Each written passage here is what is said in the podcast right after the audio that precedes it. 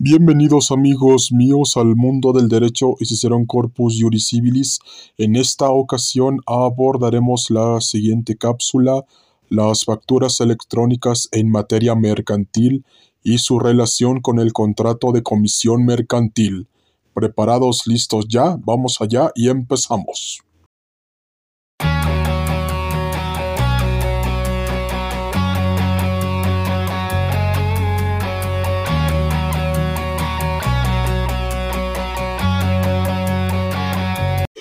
Amigos míos, eh, principalmente la situación de las facturas electrónicas en materia mercantil radica en que si nosotros como proveedores le vendemos un servicio a nuestro comprador de los servicios, es decir, una relación contractual mercantil entre particulares en donde, en donde nosotros como proveedores y principalmente nuestros compradores tenemos esta relación contractual en donde se nos compran ciertos bienes y servicios.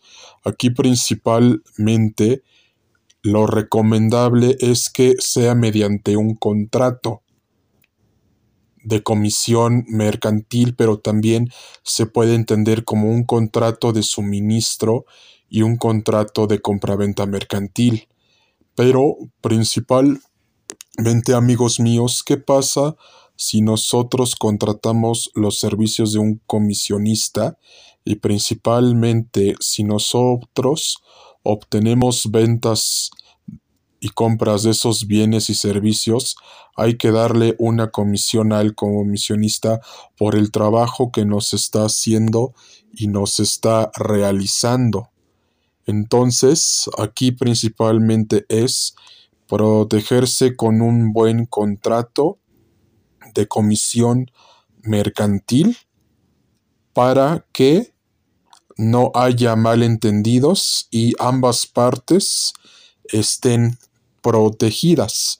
Entonces aquí, amigos míos, la situación del contrato de comisión mercantil y el comisionista mercantil, junto con las facturas en materia mercantil de bienes y servicios, reside en lo siguiente, que principalmente el comisionista mercantil, por la venta de esos bienes y servicios, va a obtener una comisión pero si no obtiene esa comisión, ¿qué es lo que se debe de hacer?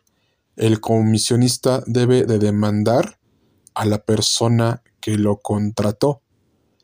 Y principalmente a amigos míos, si nosotros vendemos nuestros bienes a nuestro comprador, el comprador se tiene que ir principalmente contra el proveedor, el proveedor contra el comprador y principalmente el comisionista se tiene que ir contra el que lo contrató, pero también esto conlleva una relación laboral y también conlleva varios factores tanto mercantiles y laborales.